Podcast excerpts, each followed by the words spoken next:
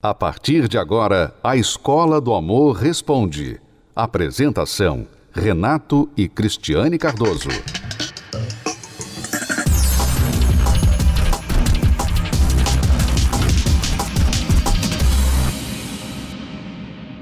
A Escola do Amor Responde. Vamos agora ler a pergunta de uma amiga que não quer ser identificada.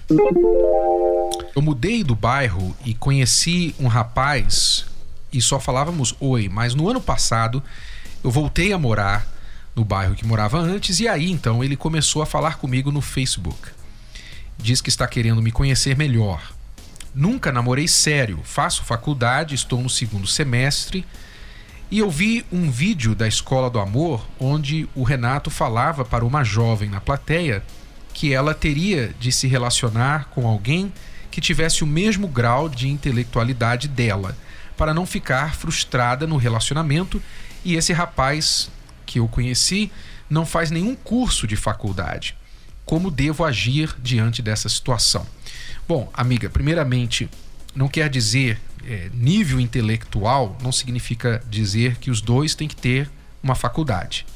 Nível intelectual significa que você não se sente superior e ele não se sente inferior ou vice-versa. Você não tem vergonha ou até dificuldade de se comunicar com ele porque ele não acompanha o seu nível intelectual. Aí realmente fica difícil ter uma amizade ou um namoro, muito menos um namoro, se é nessa situação. Então, talvez seja isso que você tenha assistido num vídeo anterior da Escola do Amor, que nós falamos a respeito. Então, o que você tem que saber é, ainda que ele não faça faculdade, você tem que saber como que ele é. Ele, há muita gente que não faz faculdade e é mais inteligente do que gente que faz faculdade ou que fez faculdade. Então, faculdade não significa necessariamente inteligência, tá? Nível intelectual. Faculdade dá conhecimento, mas tem muita gente que fez faculdade cheia de diploma por aí e é muito tapada, tá? Então, eu acho que você tem que se dar a oportunidade de conhecê-lo um pouquinho melhor, deixar ele se apresentar e comece com uma amizade e só partir para o namoro se você vê que realmente há essa compatibilidade mental de maturidade aí entre vocês também. Tá bom? A nossa dica aí. Se você deseja tomar as decisões certas no âmbito amoroso, revolucionar sua vida de solteiro e saber conduzir de forma racional suas emoções, acaba de chegar um livro feito especialmente para você Diário do Amor Inteligente traz num formato leve, colorido e cheio de charme os melhores conselhos e lições para solteiros. Com dicas práticas retiradas do best-seller Namoro Blindado, o leitor aprenderá como agir de forma inteligente no amor e não importa a idade. Afinal, nunca é tarde ou cedo demais para descobrir como viver a prova de um coração partido. Diário do Amor Inteligente de Renato e Cristiane Cardoso. Adquira já o seu. Para mais informações, acesse arcacenter.com.br ou ligue para 0 operadora 21 3296 9393. 0 operadora 21 3296 9393. A Escola do Amor Responde. Vamos a outra pergunta de uma pessoa que também não quer se identificar. Estou namorando há quatro anos e agora estou noiva, prestes a casar. Aos quase três anos de namoro, ou seja, mais ou menos há um ano atrás, ele me traiu e eu o perdoei. Após um tempo, ficamos noivos e até hoje não tive motivos para desconfiar mais.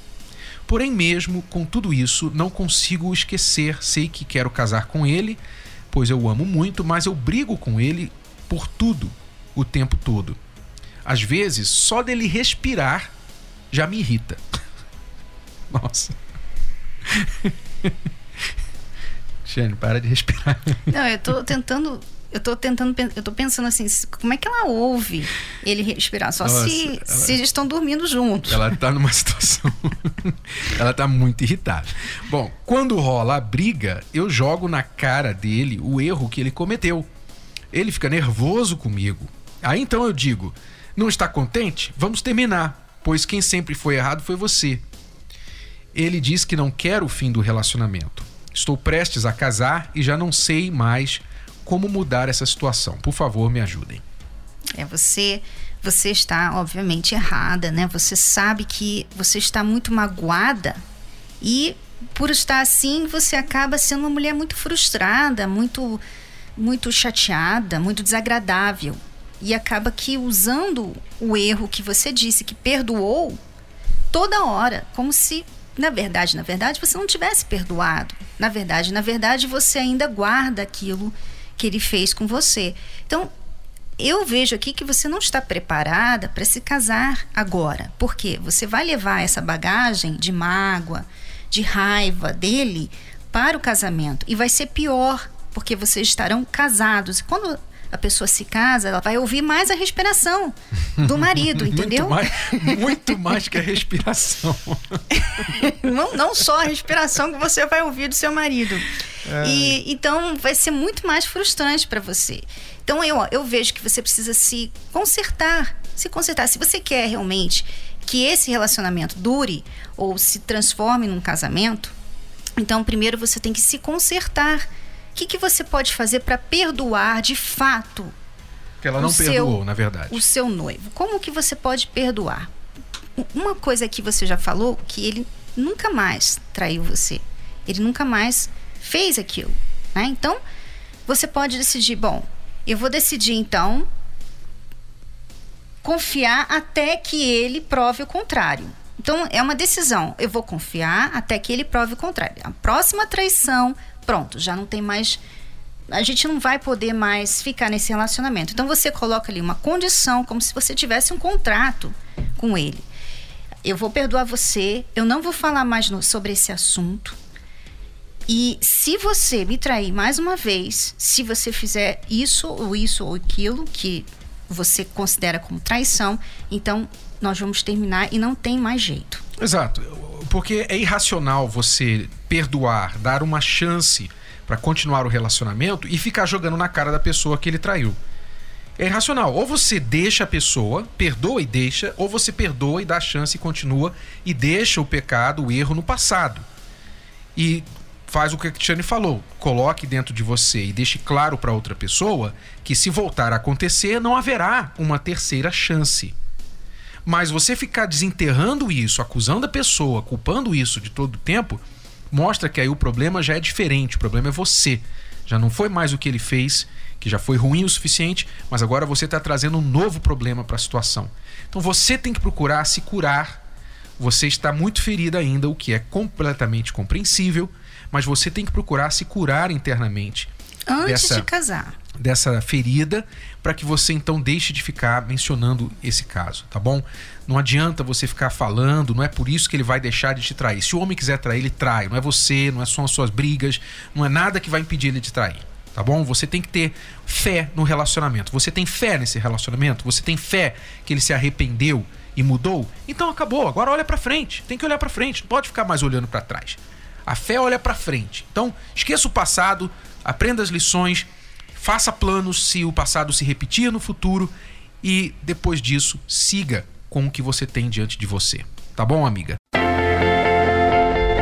Gente tinha muita discussão, saía, me deixava quando eu cobrava as coisas, ele não gostava muito, questionava e saía com o carro, ia pra rua enquanto eu ficava fazendo as coisas dentro de casa.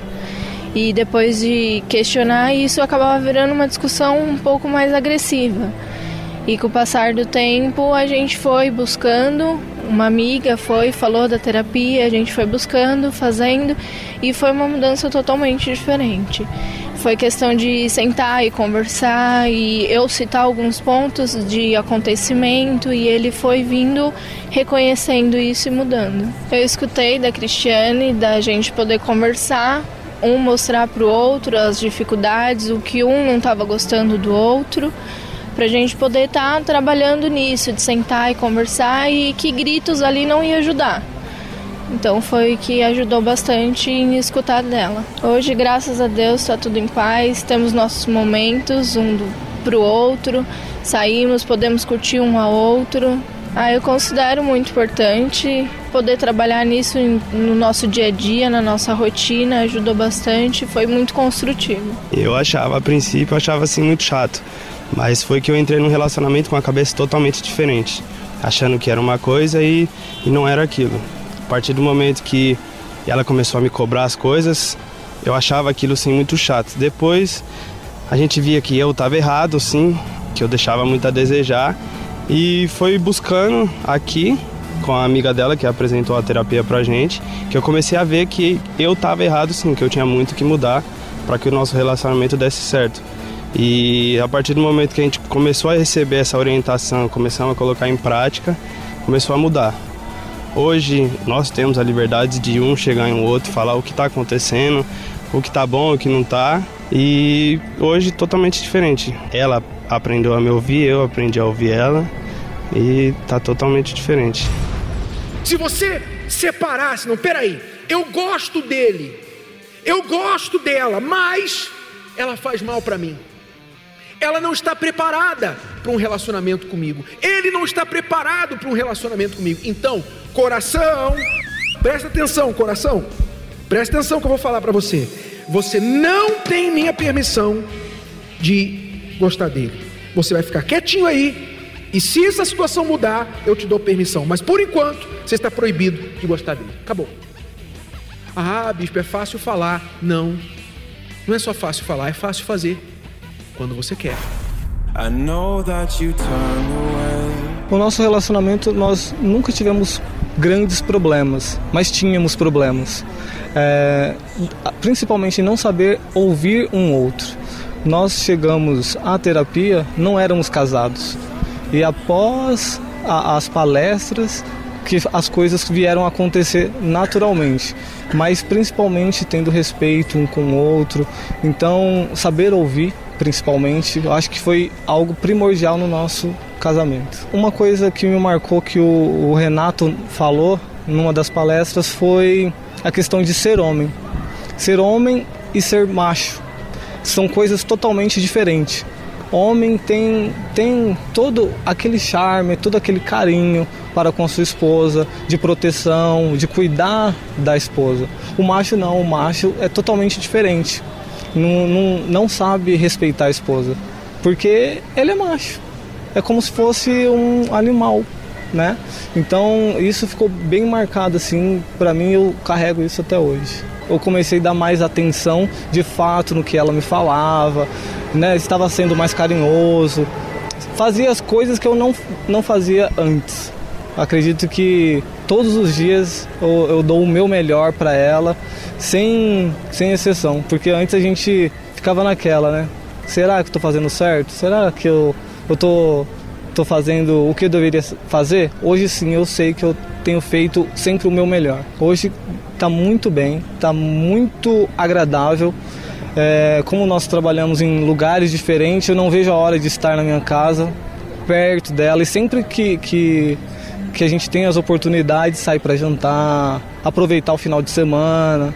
Isso, isso que, que me agrada bastante. Pelo menos a mulher tem esse problema de achar que o, o marido vai entender o que ela fala, só que se ela não falar, ele não vai entender. Então o grande problema era o diálogo entre nós.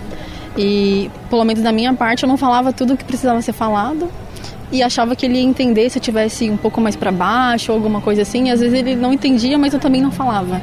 Então o que a Cris falava nas palestras era sobre isso. Se a gente não falar, eles não vão entender. Então eu comecei a falar mais sobre o que estava acontecendo, sobre, sobre pontos que precisavam ser ditos, que antigamente eu não falava, e comecei a expor e a gente começou a resolver com mais facilidade. Não deixei com que ele simplesmente tentasse adivinhar, porque ele não, não tem bola de cristal nem nada, então eu precisava falar. Então, as palestras me ajudou a falar e o nosso diálogo automaticamente foi melhorando. Hoje estamos bem, não temos esse problema de comunicação, compreensivo um para com o outro. É, no começo a gente tinha um pouquinho questão de, de orgulho, ou não dá o braço a torcer, então isso foi quebrando com o decorrer da, da terapia do amor. Então hoje a gente não tem esse tipo de problema.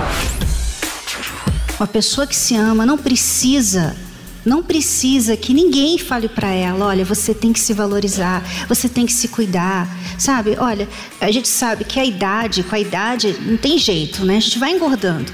Mas mesmo assim, você vai se controlando. Se você tá aí, ah, eu sou casada mesmo, né? Você me ama mesmo, mesmo jeito. Você tem que me amar do mesmo jeito. Eu vou comer, comer, comer. Já sou casada, não tem problema, meu marido me ama. Se você tem esse comportamento, esse comportamento fala o que de você? Que você não se ama. Você não está nem aí para sua saúde, para o seu marido. Porque a mensagem que a gente dá para ele quando a gente não se ama é que a gente também não se importa com ele. Participe da Terapia do Amor. Mais informações acesse terapia do amor.tv ou ligue para 0 operadora 11 3573 3535. Terapia do Amor, a mudança da sua vida amorosa.